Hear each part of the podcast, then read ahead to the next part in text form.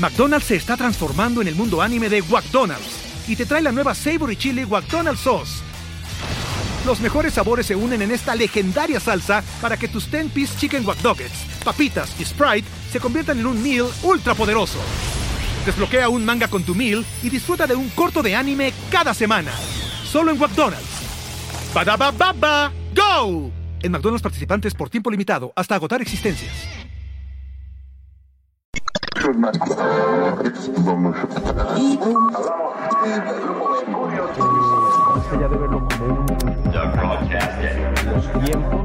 Mi mejor error. Con Danny Bienvenidos al podcast. Señoras y señores, Carlos y Andrés. Quiere decir Candres. Es un nombre artístico, pongámoslo de esa forma, boliviano de Santa Cruz. Eh, es, es, creativo, es, es, la verdad es que tiene una, una forma de darle información tan imparcial y tan rica a través de su canal de YouTube. Pero no nada más eso, es de los primeros bolivianos o el segundo boliviano que llega a más de un millón de seguidores a través de YouTube. Entonces, imagínense con lo que tengo aquí la oportunidad de platicar ahorita en mi mejor error. Vamos a aprender muchísimo de él y te quiero dar la bienvenida. Muchísimas gracias por estar aquí. No, muchísimas gracias. De verdad que gracias por semejante intro y bueno, saludar a la gente. Buena gente, como digo en mis videos.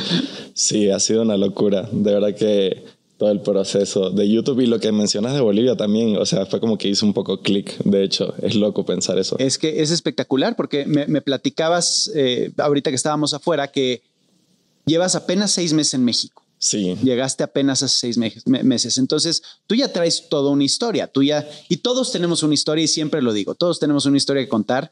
Y, y, este espacio se hace para que la gente se siente inspirada y podamos poner nuestro granito de arena de, de ese sueño que tú tuviste en algún momento, de cómo se fue transformando a través de errores, a través de fracasos y que hoy estamos aquí. Pero vámonos, ahora sí que vamos a empezar desde el principio. Claro. ¿Cómo llegamos aquí? ¿Quién eres? ¿De dónde vienes? Platícame un poquito de tu historia. Mira, la verdad que de un proceso de muchas crisis existenciales, de demasiadas, diría yo, más de la que yo quisiera y que mi papá estuviera dispuesto a escuchar, pero ahí las escuchó.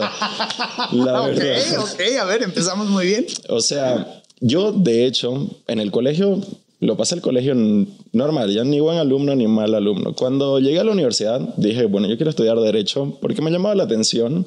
Mi papá era abogado, me gustaba leer, o sea, para mí esas eran razones válidas como para decir, ok, quiero ser abogado. Okay.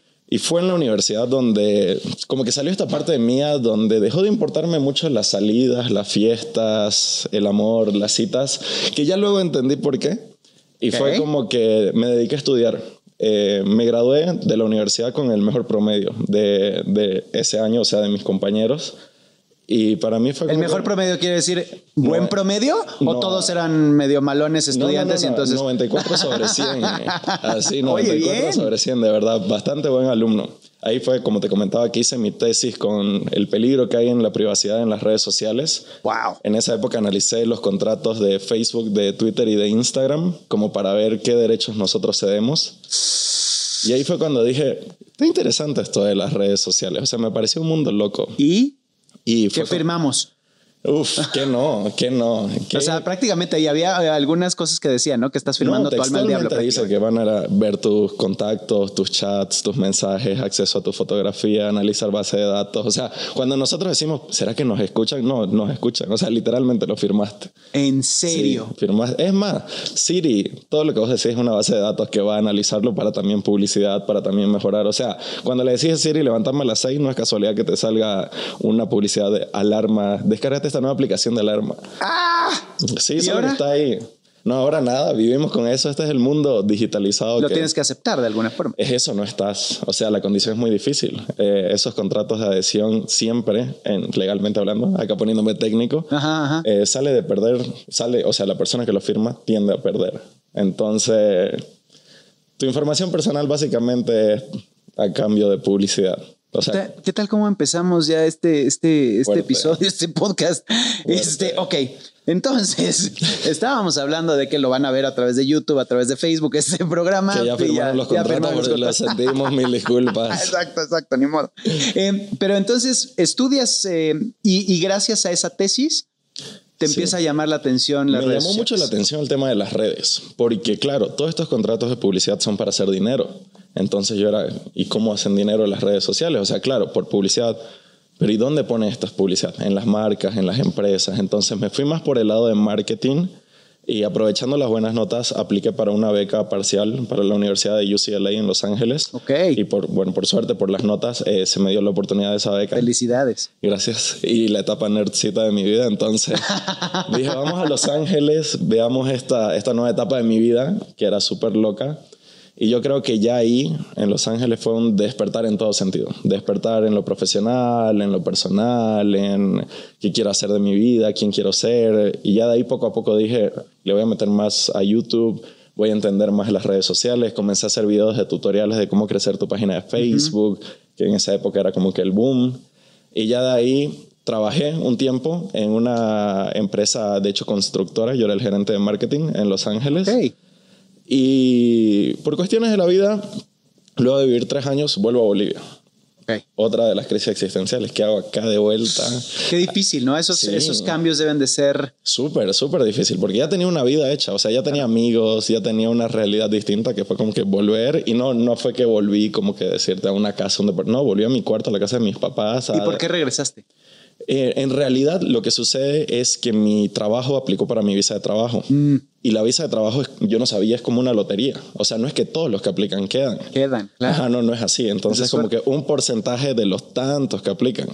Y yo no fui ese porcentaje. Entonces fue como que me avisaron, ay, ¿qué crees? No quedaste. En dos meses te tenés que ir a Estados Unidos. Ay, Y yo dije, bueno, ni modo. digamos. qué Ah, trago tan más amargo, ¿no? no, súper amargo porque era, ¿qué hago con mi realidad? ¿Qué hago con mis amigos? ¿Qué hago con ese momento mi pareja? ¿Qué hago con ese momento? No sé, con la realidad que había construido en, en tres años, digamos. Entonces fue una locura. Fue media vuelta a replantearme la vida y replantearme, ok, ¿qué voy a hacer? ¿A qué me quiero dedicar?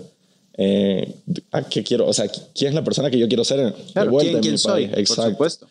Entonces ya ahí fue cuando dije, si de verdad creo en YouTube, creo en este proyecto y creo en mí, me tengo que dedicar al 100%.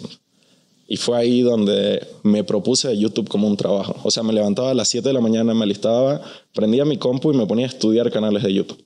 O sea, pero imagínate de 9 a 5 de la tarde durante 6 meses antes de yo hacer de vuelta un video por el bajón emocional. Entonces dije, ¿cómo cambio mi formato? ¿Qué me gusta? ¿Qué me apasiona? Y ya ahí encontré un poco las noticias, las redes sociales, los youtubers, este mundo digital que me gusta muchísimo y ahí fue donde dije, esto es lo mío. ¿Qué tiene que ver o qué relación hay eh, eh, al llegar a ese punto con tu infancia? Que digas, yo soñaba con ser esto, ¿no? Bastante, de hecho, yo no me di cuenta, pero bastante. Yo tenía, tenía videos que yo filmaba tipo a mis 12, 13 ¿En años. serio? Así, ¿Tipo? ¿Qué tipo no, de queriendo ser youtuber, así, blog Ay, de, o sea, de mi sí. día, tenía retos. Obvio que nunca publicaba porque me daba vergüenza. O sea, Ok. yo era bastante tímido. Irónicamente, te juro, me siento mucho más cómodo con nota. todas estas cámaras. No, es que me siento más cómodo con las cámaras prendidas que apagadas. O sea, si vos me pones en un lugar donde estamos charlando los dos, capaz yo esté súper tímido. Pero me pones reflectores y cámaras y me siento tranquilo. No se nota nada. No, te juro, o sea, como que me siento en casa, ¿me entiendes? De una manera rara, eh, porque aprendí que hay, hay algo mucho más detrás de, de esta cámara, o sea, hay un montón de personas y es como que, no sé, es como, dame le estás hablando, aparte le estás hablando a cada una de las personas y están escuchando lo que quieren y lo que necesitan escuchar. Claro, porque ellos deciden darle clic, ¿me entiendes? Ellos deciden, ellos escogieron darte su tiempo. Entonces, para mí fue, empecé de niño eh, a todo este tema de, de YouTube, que en su época no existía YouTube, pero me gustaban los videos. Y ya de ahí fue, de grande, volver a, me da vergüenza. Me da Wow. vergüenza que me vea la gente, que van a decir mis amigos. Que va a decir mi mamá, mi papá? Porque a, todo esto, como les digo, ya no quiero ser abogado, quiero ser youtuber.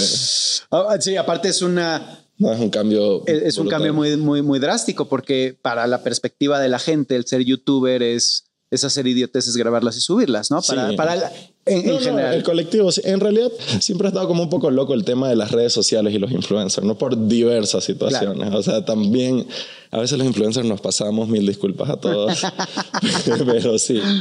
Pero, pero estás viviendo la vida, estás disfrutando y estás haciendo cosas. Yo, yo, Sí. y lo platicábamos hace rato, yo creo que mientras no sea algo que afecte a los demás, está estupendo que lo hagas, disfrútalo y, y haz tus retos y pero, Claro. pero siempre y cuando no generes una mala influencia en alguien que pueda crear un daño, Exacto. ¿no? Creo que como influencer tienes esa, esa gran responsabilidad. Lo que pasa es que sin darnos cuenta, creamos audiencias de personas que están prestando atención a quiénes somos, a cómo nos comportamos y no dimensionamos eso, claro, porque estás solito con tu cámara y voy a decir algo súper polémico, voy a agarrar y voy a tratar mal a alguien, pero no te das cuenta que detrás de ese video que publicas hay 100 mil personas viéndolo, 150 mil, 200 mil. Claro. Entonces es un efecto dominó bastante Uf. loco y bastante raro. Y ahora con, con las redes sociales, todo eso se ha unido. O sea, Claro. yo soy de Bolivia, estoy en la Ciudad de México, vivo en Los Ángeles. Ya el mundo, las barreras terrestres ya casi que no existen en el. Internet, digamos.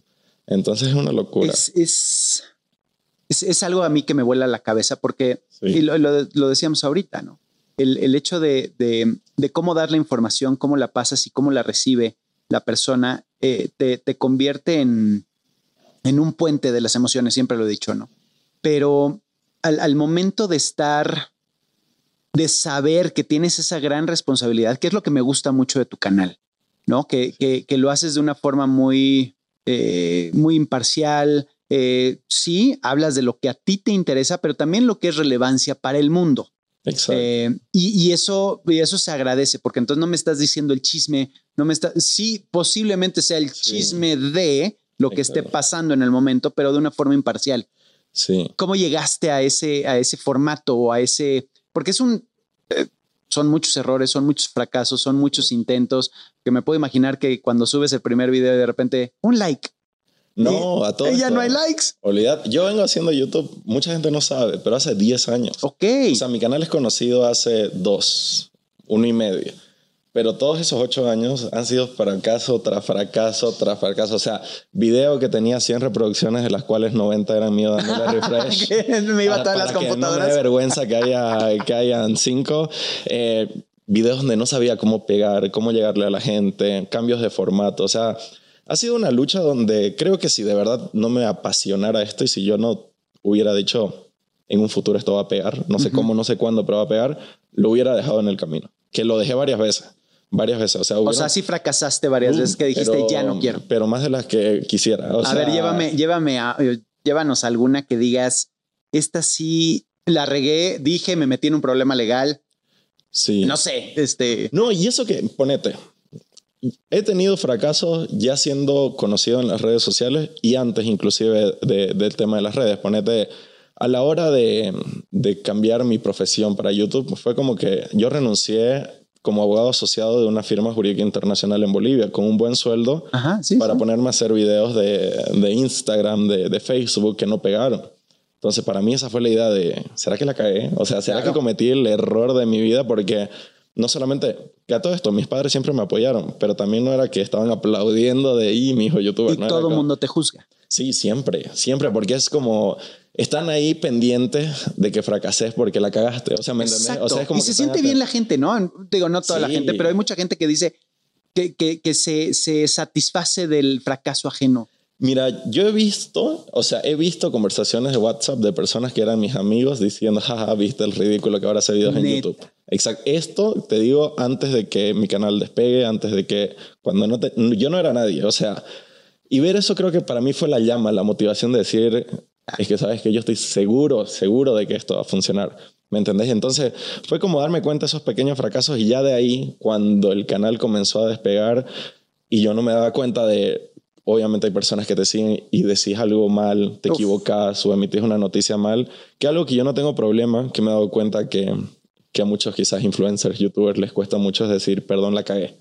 O sea, perdón, la cagué. es- Somos es- seres humanos, ¿no? es es difícil. Y es parte de. Sí, es parte de, es parte del crecimiento, pero es como cuando te peleas con un amigo y sabes que la cagaste, pero preferís solucionarlo. por- Ajá, por vamos al- orgullo. vamos al cine y no, no pidamos disculpas, ¿me entendés? Pero ya cuando estás en las redes sociales hay muchos amigos.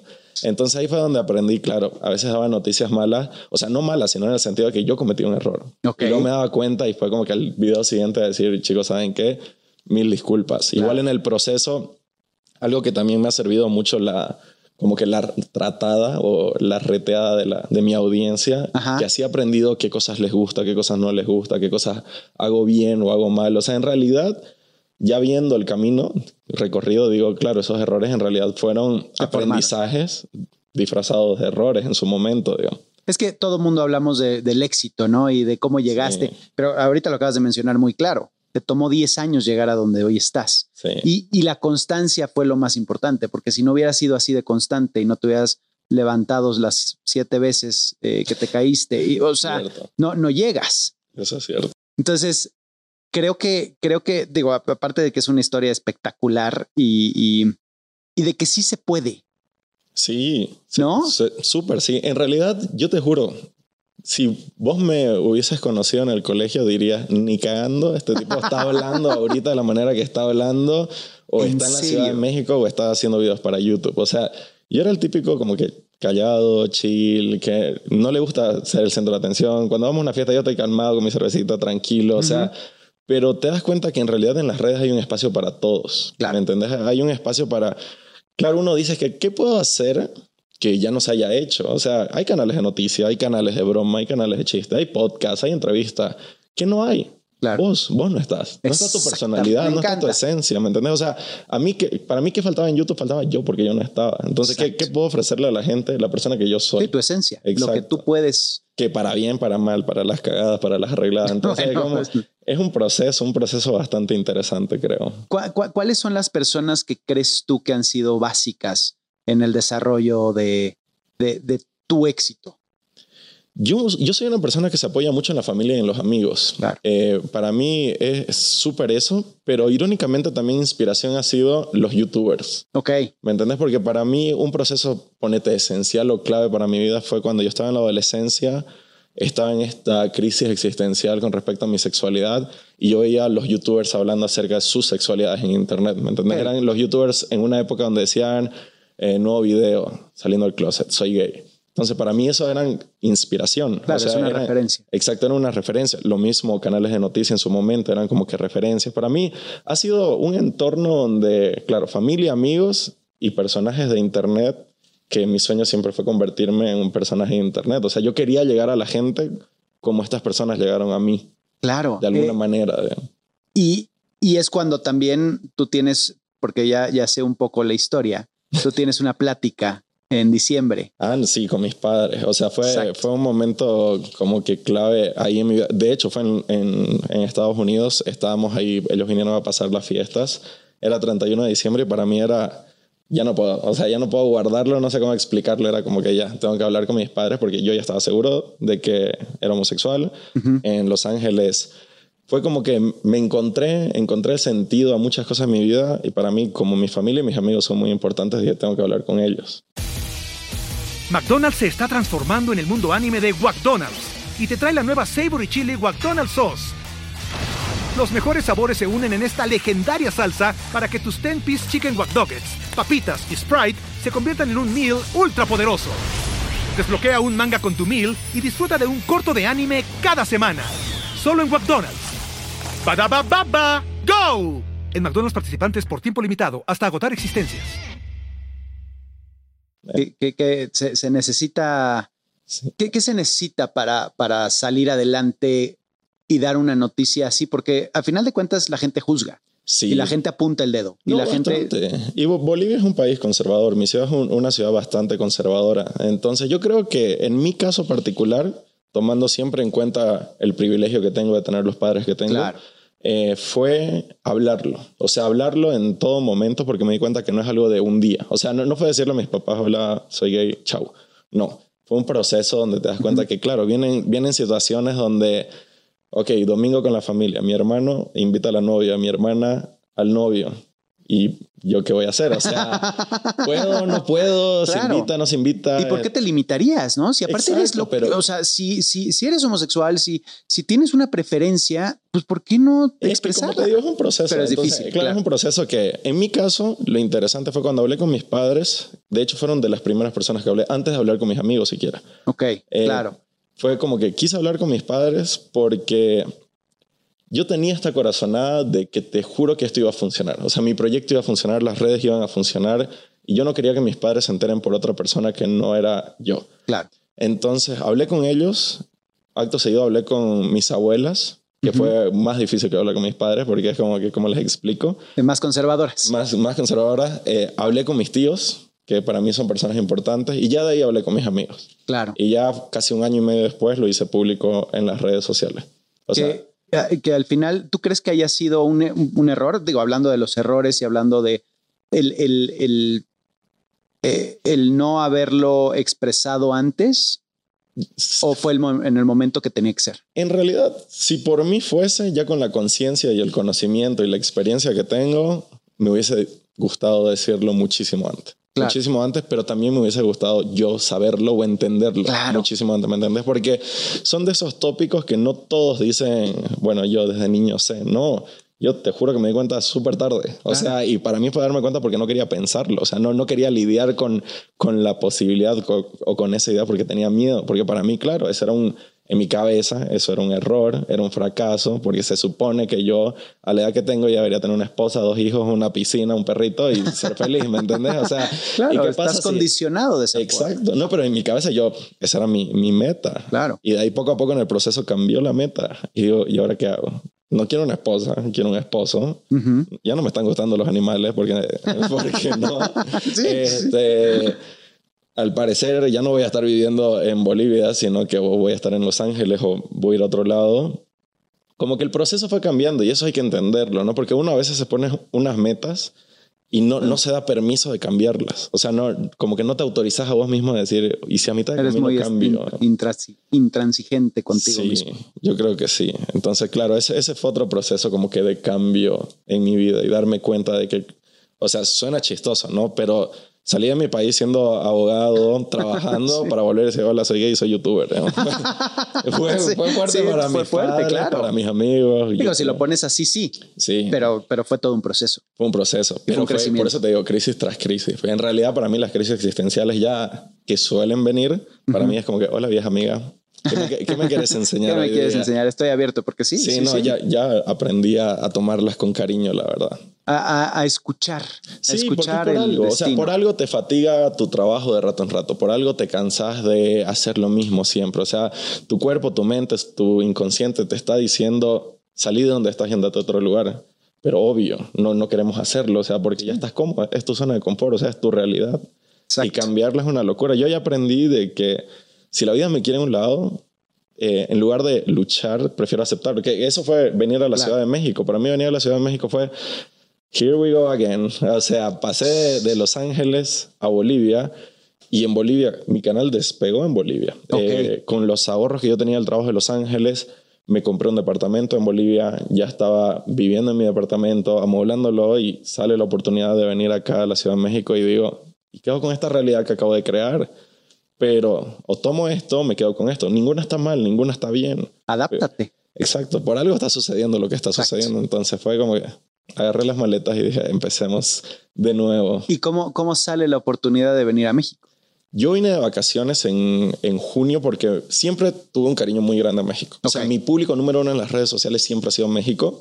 Yo conocí a Cancún por, um, por el viaje de promoción. En Bolivia, en mi ciudad, las promociones el último año de, de colegio se va o a Punta Cana o a, o a Cancún de... Como que De, desmadre. Sí, sí, sí, sí. Exacto. Entonces yo conocía. Cancún, pero nunca conocía la Ciudad de México. Ok. Entonces dije, creo que se lo debo a mi público, a mi audiencia, tipo ir, conocer y vivir esta experiencia de que es el lugar donde más me apoya. Claro. Vine, mi vuelo estaba por dos semanas. Esas dos semanas se volvieron un mes. De hecho, ese mes se volvieron dos meses ahora que recuerdo, porque cambié el, el pasaje dos semanas más, tres semanas más. Y fue acá donde justo en ese viaje llegué al millón de suscriptores. Eh, comenzaron a ver los eventos. Eh, sin querer queriendo y sin planearlo, vine en junio, que es el mes del orgullo. Entonces, como que ver la ciudad, los colores, eh, la gente, las marcas, las empresas. Entonces fue como que un despertar y aparte salieron muchas propuestas. Ok. Fue ahí donde salió una agencia eh, donde me dijeron, oye, y si hacemos tus papeles, te venís acá y trabajamos. Y yo dije, miren, la verdad, ya estuve en Los Ángeles, ya sé lo que es que los papeles no se den. Si funciona bien, si no funciona tan bien. Yo, Claro. yo, yo dije, que sea lo que Dios quiera. Y las cosas se dieron muy, muy bien, que hasta dieron miedo. O sea, al llegar a Bolivia, eh, ya están tus papeles, le hablé a la- a- al, al consulado, fue como que, ok, ¿en cuánto tiempo es la entrevista? ¿Puedes venir pasado mañana? Y yo, ¿qué? pero todavía no acabo de molar mi, mi Yo, departamento de Bolivia. ¿Estás seguro que no quiere esperar un rato más? Es un papel migratorio, debería durar más. Llego a la embajada, me reconocen en la embajada. El embajador me dice, ah, vos no sos Andrés, ¿por qué dice Carlos Andrés? Y yo, ese es mi secreto. O sea, ni siquiera, ni siquiera mi sexualidad es mi nombre. Ese es el secreto. Cuando hice mi video saliendo del closet, todo el mundo era, no puedo creer que se llama Carlos Andrés. Exacto. Y yo, respeten, chicos. Respeten mi coming out. O sea, respeten mi momento. Pero fue bastante divertido. Y, y nada, todo salió bien, todo se aprobó. Y ya acá. Ahora, ¿qué, qué sientes que era tu, tu límite más, más fuerte al, al, al hacer esa transición de, de, de abogado, youtubero y, y, que fueras avanzando con esos capítulos y con, y con encontrar tu estilo, con encontrar tu, tu esencia dentro de las redes? ¿Qué, ¿Qué sientes que era lo que te limitaba más? ¿Sabes qué? Yo creo que en realidad lo que más me limita y me sigue limitando, eso es un proceso que, que sigo llevando, soy yo mismo. Claro. O sea, es como que yo a veces me pongo muchas barreras porque digo, claro, es que yo no era así, yo no soy así, pero luego me pregunto, ¿no soy así? ¿O me da vergüenza ser así? ¿Me entendés? O me, wow. o me da vergüenza actuar de esta manera, porque claro, yo digo, no, es que a mí me da vergüenza hablar con la gente. ¿Te da vergüenza hablar con la gente o, o, o sos vos que tu timidez, tu, tu, como que tus pedos mentales, por así decirlo. Claro. Hasta la manera en cómo vestir, ¿me entendés? Claro, yo no salía de los jeans clásicos Levi's porque así me he visto, pero uh -huh. te vestís así porque querés o porque te da cosa vestirte, no sé, que esto tenga un color y este otro, ¿me sí. entendés? O, o, irte un poco más descontraído. Y ahí me di cuenta, claro, en realidad es eso y, y lo mismo me sucede ahorita. Ahorita, sí. por, yo llegué a la Ciudad de México y a veces me invitaban a algún lugar a una entrevista y yo, no, ¿por qué? Porque me da vergüenza ir a la entrevista, porque por ahí me quedo callado y no hablo nada. Y luego me pongo a pensar y digo, ¿sos así? O en realidad, claro, sos vos poniéndote trabas. Tus, tus límites. Exacto. Y, y, me di cuenta que en realidad mi, mi principal limitación era mi, mi, subconsciente, como dicen, el complejo del impostor. O sea, vos, vos, diciéndote, no, no, no deberías ser tan grande, no deberías ser entrevistado, no deberías tener un millón de suscriptores. O sea, es ese diablito en tu cabeza. O sea, el tener un millón de suscriptores sí quiere decir algo, pero quiere decir que estás haciendo las cosas bien no necesariamente, eh, digo, te lo platico, en el caso de, de, de, de, del grupo, yo estuve en un grupo que se llama, bueno, estoy en un grupo que se llama Mercurio y, y yo nunca entendía que yo formaba parte de algo. Cuando estoy de chavo, se me van las cabras al monte, pierdo piso horrible. Bolivia era un lugar sasazo para nosotros, espectacular, nos recibían de las mejores experiencias de nuestra vida, yeah, definitivamente fue en Bolivia.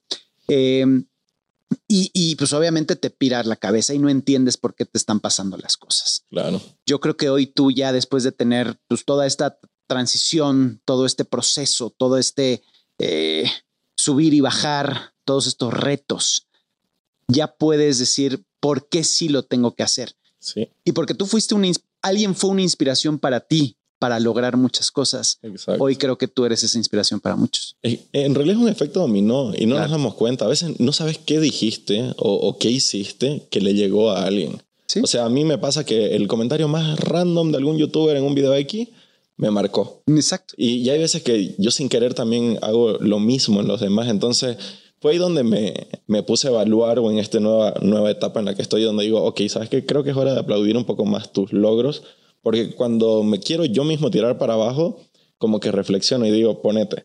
La semana uh -huh. pasada subí ocho videos, como uh -huh. que de lunes a viernes al canal principal, al canal secundario subí tres. Mis videos tienen unos 20, 25 minutos de duración. Y ahí digo, ¿por qué la gente me sigue? ¿Por qué yo tengo esto?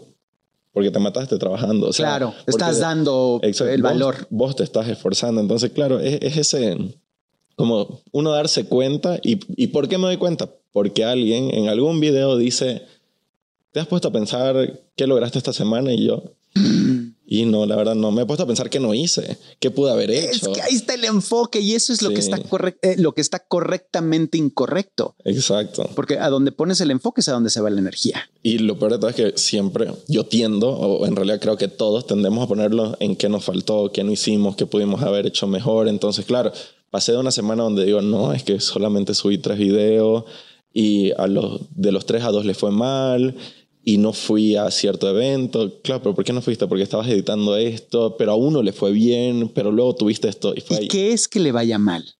¿No? no es que es, todo se vuelve tan desproporcional y es ahí donde uno a veces pierde tierra. Claro, porque para mí que un video le vaya mal es que tenga 100 mil reproducciones. pero eh, entendés que eh, hace 10 años para mí ese era el mejor video de mi historia Exacto. que solo lo sacaba una vez al año.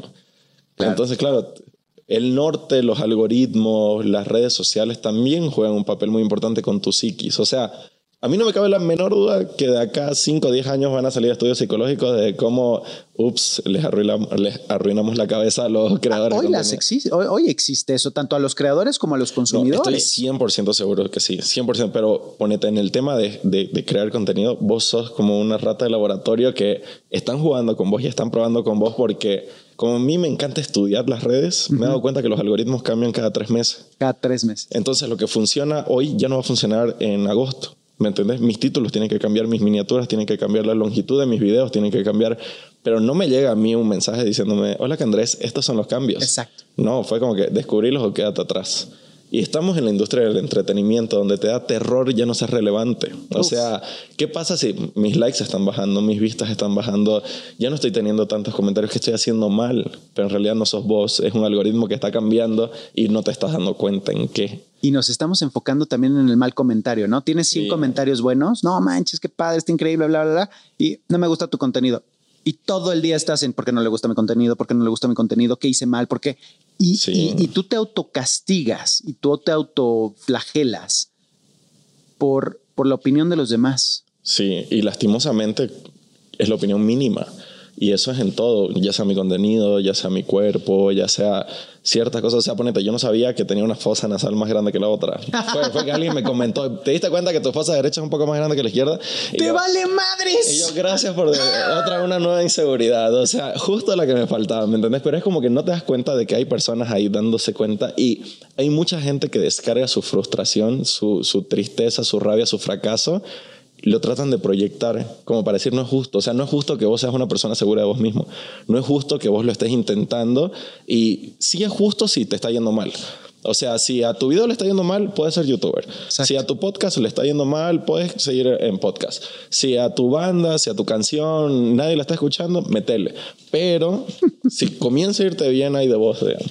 Entonces son esas cosas que uno aprende y con las redes y con los errores y también dándote cuenta de que todo es bien real y al mismo tiempo todo es falso. O sea, todo es... Que vos me digas que soy feo es tan relevante y tan igual que vos me digas que yo soy el ser más hermoso de la vida. Entonces es yo no me puedo creer ni uno ni otro, exacto. Claro. Entonces Es- todo es así, todo, todo es cuestión de Hay, perspectiva. hay dualidad, ¿no? Demasiada. Sobre que andamos en esta etapa de las redes donde en TikTok todo el mundo habla de la quinta dimensión, sobre mundos paralelos.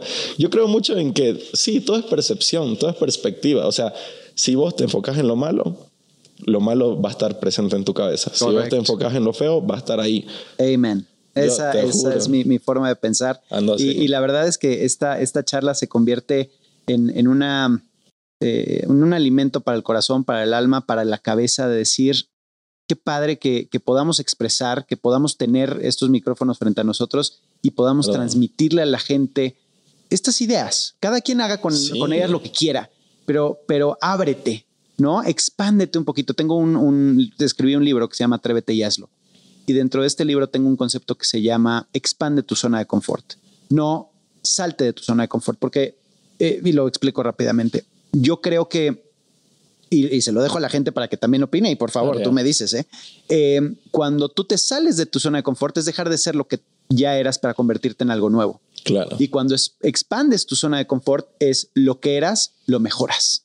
Entonces ahora te atreves a cosas, pero no dejas, de- no dejas la esencia a un lado, Claro. sino sigues siendo la misma persona, nada más que ya expandido, ya pudiendo hacer, atreviéndote a aventarte de paracaídas o aprendiendo a ser youtuber o aprendiendo lo, lo que tú me digas, pero te va expandiendo tu conocimiento y, y tu zona de confort. Sí. Entonces, por eso lo, lo- lo saco y, y- y creo que ese es el proceso en el que tenemos que trabajar constantemente, el estar ex- expandiendo lo que realmente somos como seres humanos. Sí, es, eso, ponete, poniéndolo en perspectiva. Yo cuando empecé a hacer mis videos de YouTube, yo los hacía en mi cuarto, en la casa de mis papás. Entonces, para mí, mi cuarto era mi set, era mi lugar de trabajo, era mi lugar zen. Exacto. Pero vos me invitabas a una entrevista o me invitabas a un evento y yo me desconocía, porque no estaba en mi cuarto. Pero fue yendo a esos eventos, yendo a esas entrevistas, que se volvió parte de mi zona de confort. Entonces ya no, fue, ya no era mi cuarto, ahora era mi cuarto y ciertos lugares. Ahora se volvió Los Ángeles, ahora se volvió la Ciudad de México, ahora se vuelve, eh, que a todo esto, primera vez que estoy creo que por esta zona, nunca, nunca había estado. ¿me ¿En serio? Ajá, ¿Y qué tal la vista?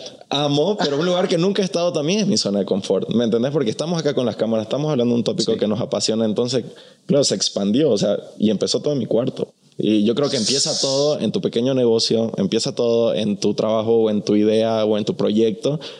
Y tenés que salir de ahí y va saliendo y va saliendo con fracaso y fracaso y fracaso de por medio. O sea, eso es algo que yo siempre lo tomo en cuenta, pero ya porque lo he vivido tanto que ponete, a veces tengo malas semanas, entre comillas, de que al video le va mal, de que no hay noticias, de que, que son semanas lentas, donde ya digo, es una ola. Para mí son como olas. O sea, el mar está tranquilo, no por eso se va a quedar para siempre tranquilo. Claro. Hay veces donde te estás hundiendo en un mar de problemas, de crisis existenciales, de estrés, pero no por siempre vas a estar así, digamos. Son, son etapas que tienes que aprender a decir, se viene una etapa fuerte, se viene- claro, son momentos, ¿no? Y O hay que gozar todo, ¿no? Hay que gozar lo Sí, malo, y lo entenderlo, bueno. entenderlo, porque para mí cuando estás triste, cuando estás deprimido, cuando estás bajoneado, es ahí donde, donde tocas fondo y decís, ok, pero ¿por qué estoy así? ¿Qué quiero hacer en mi vida? ¿Quién, quién soy? Claro, a ver, ahorita te digo con toda la tranquilidad del mundo, soy gay, soy youtuber, pero en su momento yo era con un folio así de papeles Claro. en un juzgado esperando a que el juez atienda primero a la persona que pagó antes de a mí, a pesar de que era mi turno. Y yo diciendo, ¿qué estoy haciendo en mi vida? O sea, esto no me apasiona, esto... Y eso no te define. ¿no? No. O sea, no te define ser youtuber, no, se- no te define ser homosexual, no te define No. ser arquitecto, no te define. O sea, lo Es que, que te define parte- es lo que tú crees de ti Exacto, mismo. es una parte tuya de, de todas las partes, porque me he dado cuenta, ponete, hay gente que me sigue en, en YouTube y de ahí me ven en una fiesta y yo estoy ahí con el tequila y yo estoy hasta abajo y me dicen, yo pensé que vos eras serio. Y yo decía, bueno, sí, soy serio. No, pero en esta parte de mi vida soy serio, pero también en esta otra no. Hay gente que me sigue por Instagram y me dice, ay, sos muy callado. Yo pensé que hablabas hasta por los codos. Y yo digo, es que cuando tengo confianza y estoy entre amigos, claro, son distintas partes tuyas. No te definen ni una ni otra, son parte de, o sea, hay una parte mía locada, hay una parte mía seria, hay una parte mía tranquila, ahí está el youtuber, eh, hay de todo, ¿me entendés? Claro. Pero es parte de, de, de la persona que sos. Y hablando de definir, ¿cómo defines el éxito? Y la verdad es que creo que mi, mi definición del éxito ha cambiado con el tiempo. Cuando yo estaba con 15, 16 años, para mí ser exitoso era tener dinero y tener un trabajo y, y tener tu vida realizada. Y el un- perro, la esposa. el perro, la, esposa, la la casa piscina, con alberca. Con la piscina, eh, con la alberca era necesario. Para mí eso era éxito, ¿me entendés? De ahí fue cambiando a tal punto donde me encuentro ahora en una situación donde yo creo que el éxito se define con cómo vos estás tranquilo con la persona que sos y estás evolucionando ser y cómo vos actúas con quienes están a tu alrededor.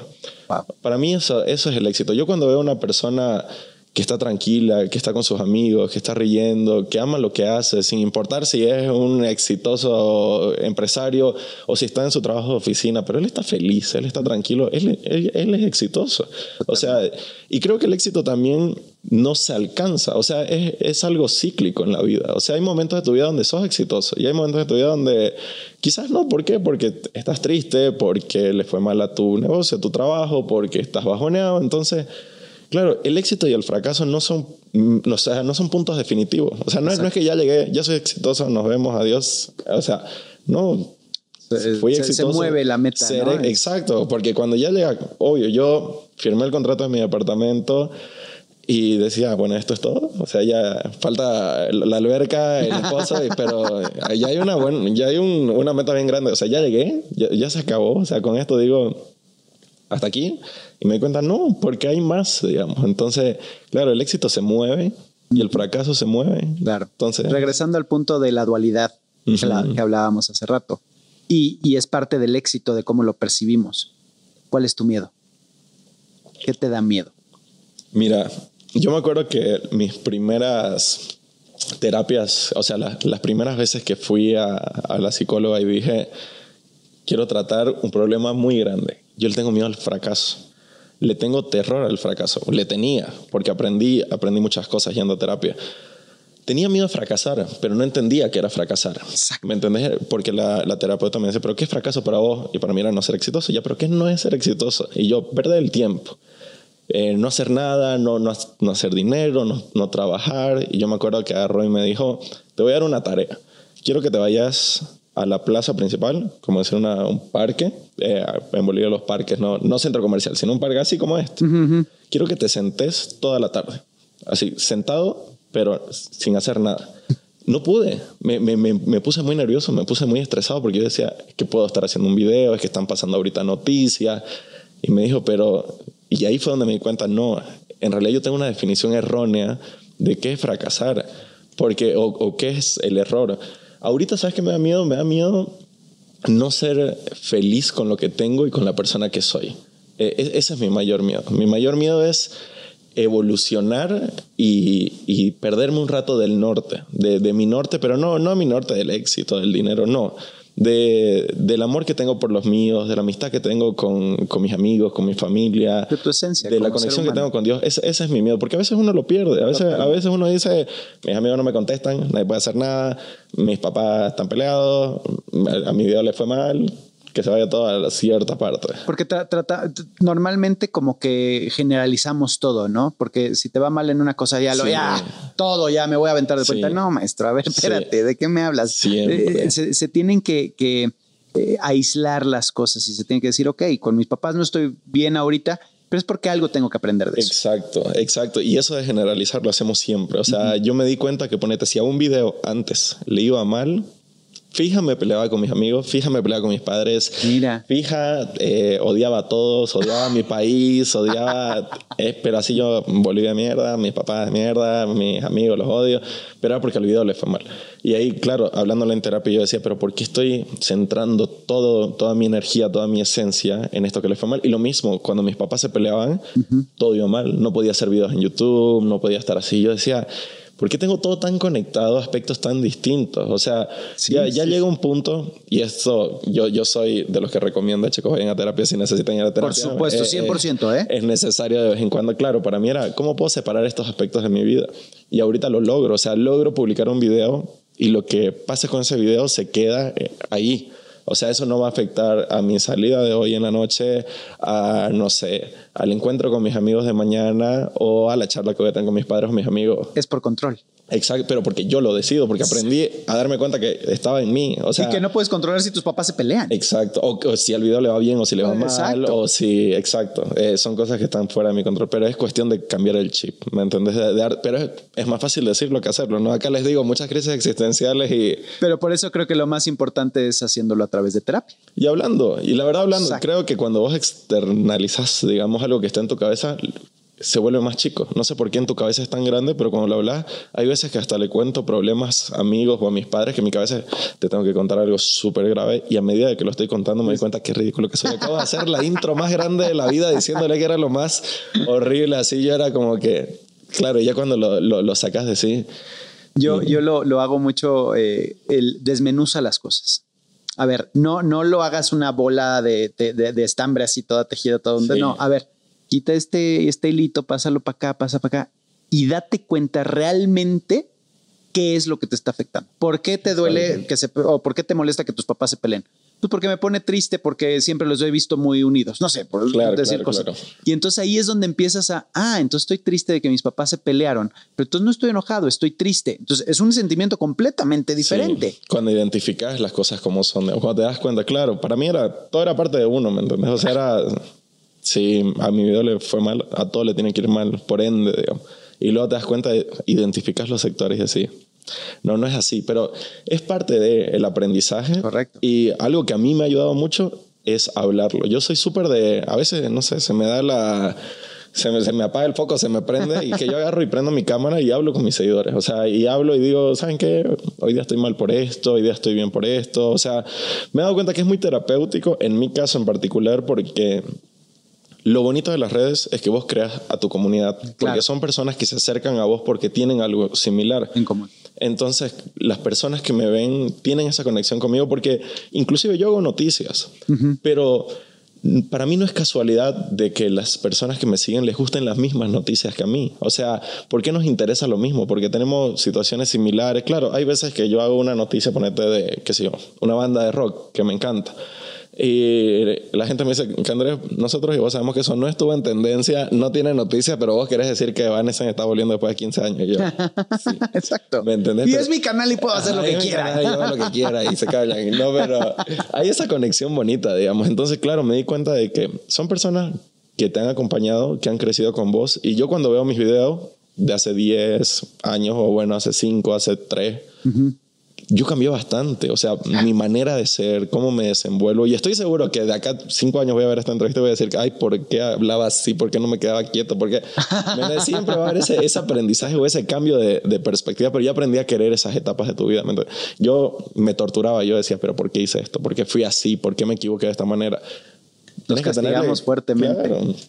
Hay que tener cariño es, es, es- es muy interesante cómo, cómo nos, nos saboteamos nosotros mismos de, de lo que podemos crear y de lo que podemos y a lo que podemos llegar y cómo constantemente eh, para mí es una guerra una guerra constante entre los dos oídos no entre el cerebro en el cerebro que dice es que tú tienes que ser de una forma tú tienes que ser de otra tú tienes que pensar así tú tienes que ser el otro y, y hasta que no apaciguamos, no sé si sea una palabra este, de diccionario, pero hasta que no nos tranquilizamos y no nos calmamos y no vemos las cosas de una forma objetiva, no encontramos el realmente por qué las estás haciendo. Sí, ¿sabes qué es lo, lo más... O bueno, puedo estar equivocado, pero este, yo estoy en una etapa Por similar favor. donde me doy cuenta.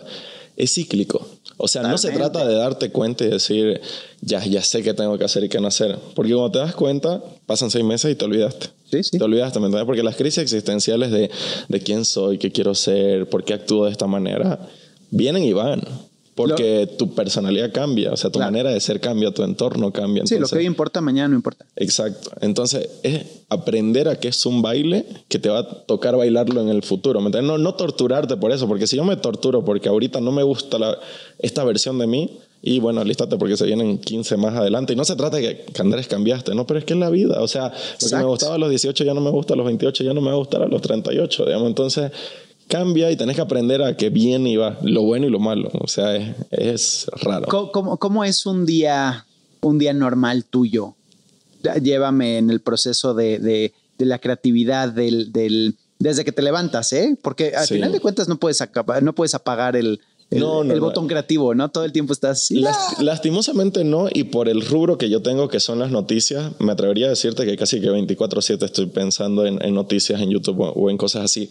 Ahora tengo un editor, pero antes mis jornadas laborales eran de alrededor de 10, 11 horas al día. Al día. Ponete, hoy, hoy por hoy, eh, yo me levanto a las 7 y media de la mañana. eh, estoy con un entrenador personal que voy hasta eso de las... Todavía te duelen las piernas. Sí, por acaso. es que ayer estuvo fuerte la fiesta. Exacto, evento de exacto, youtubers y hoy exacto. día.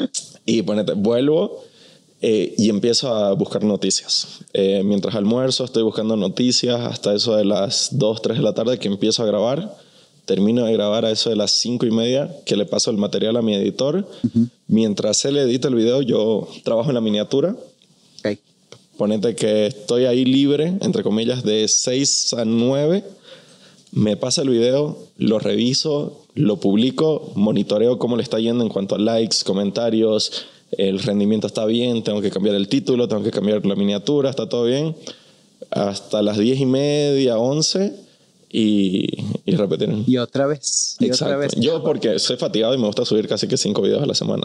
Y hoy que estés aquí juntos, que estemos juntos, que estemos platicando en mi mejor error, hiciste un gran este, esfuerzo porque creo que vas a llegar a tu casa y vas a decir, maldición, no pude, no, No, trabajé hora y media, voy- ¿qué, voy va, a- ¿qué va a pasar? ¿Qué, a ver qué noticia hay? yo, acaba de pasar eso. No, mentira. en realidad, parte de mi trabajo también con, con el tema de terapia fue eso. Fue no centrarme en que mi, en que mi vida es trabajar, ni mi vida son las redes. O sea, ponete, ayer en la noche me fui de fiesta. eh, hoy me voy de fiesta. Hay días donde digo, no, ¿sabes qué?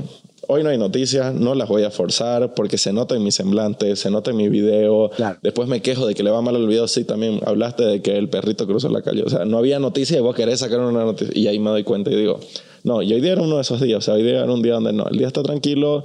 Ayer me fui de fiesta, estamos viernes. ¿Sabes qué? Hoy día no hay video. Exacto. O sea, no, no lo esperen, ¿ok? no, no me esperen.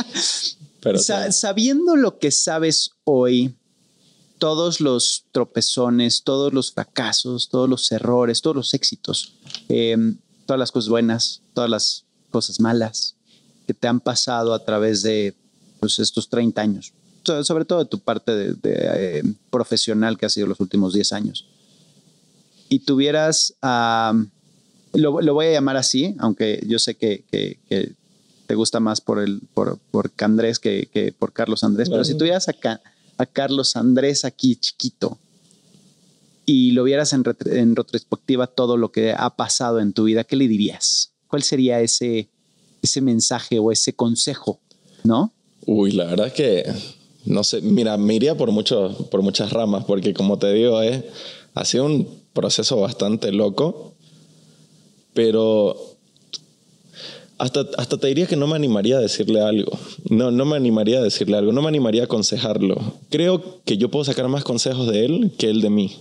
Wow. Porque, como te digo, hice tantas pases con las versiones anteriores mías, como que el Carlos Andrés estudioso, el Carlos Andrés del colegio, el Carlos Andrés con sus amigos, el Carlos Andrés del closet, que todas esas todas esas versiones me están enseñando ahorita. Me están enseñando ahorita a no callarme cuando quiero decir te amo. me están enseñando ahorita a no tenerle miedo porque le tuve miedo. Entonces, si yo les dijera, no tengas miedo, decí lo que sentí y sé la persona que soy, yo siento que yo ahorita no sería la persona que soy. Y como yo ahorita estoy tan, tan feliz y tan orgulloso de la persona que soy, de verdad que me costó mucho decirte, ¿sabes qué? Me paro y digo acá, amo la persona que soy, amo la, esta versión de mí y la que voy a llegar a ser, le tengo mucha esperanza en realidad yo creo que más los, abrazaría, o sea, o abrazaría a Carlos Andrés y le diría gracias. E, eso le diría. Sí, me pusiste chinito. Creo que, que nos has dejado estupendas enseñanzas, nos has dejado eh, el corazón lleno de, de, poder platicar y poder abrirte como lo has hecho. De, de, poder compartir, al final de cuentas de esto se trata este espacio, ¿no? De poder compartir a través de nuestras experiencias y ser esa chispa de inspiración en algo, para alguien. Sí, yo creo que sí, y alguien también ahí para nosotros, ¿no? Correcto. Es, es parte de dar, recibir, no sé, la conexión. Eso es lo bonito de las redes. O sea, todo esto sucede por las redes. E, este podcast es, lo que está pasando. Para mí es eso, o sea, darme cuenta de eso, de, de, la conexión que hay, que creo que es muy importante. Hoy por hoy, luego de todo lo que hemos vivido, luego de estar encerrados, luego de estar viviendo realidades tan distintas, darnos cuenta de que oye, las cosas mejoran y se ponen lindas. Así es, así es. Y te agradezco infinitamente tu tiempo, tu espacio, tu, tu, tu, tu, forma de pensar, tus consejos que ahorita nos vas a dar muchísimos, ¿verdad? este, necesitamos este, ayuda en... en eh, pero, pero sobre todo tu, tu sinceridad. Tú, tú tienes una, una, energía padrísima. cuentas conmigo para lo que quieras, cuentas con este espacio para lo que necesites, por favor. Eh, ¿Algo que quieras agregar? Nada, nomás decirles a todos que se suscriban, que te sigan, que vean la trayectoria, que de verdad es, es un proceso que parece difícil, que lo es, pero a la hora de la hora, cuando ves atrás, decís, más bien lo empecé, más bien lo hice. Y cualquier persona que esté pasando por lo mismo o, o que tenga esta idea en la cabeza o que le dé vergüenza, que, o sea, como vos dijiste, ¿no? Expandir esa zona de confort. Yo creo que todos de acá vamos a sacar algo, vos, yo.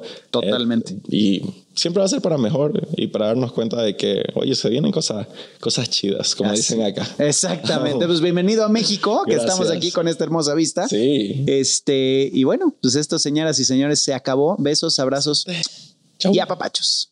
Nos vemos en la próxima suscríbanse, suscríbanse. Siempre se me olvida decir, suscríbanse, denle like, denle. A ver, tú que eres el experto, no, suscríbanse, darle like y comentar. Y comentar. eso, eso es lo que tiene que hacer. No te pierdas el siguiente podcast. Esto se acabó.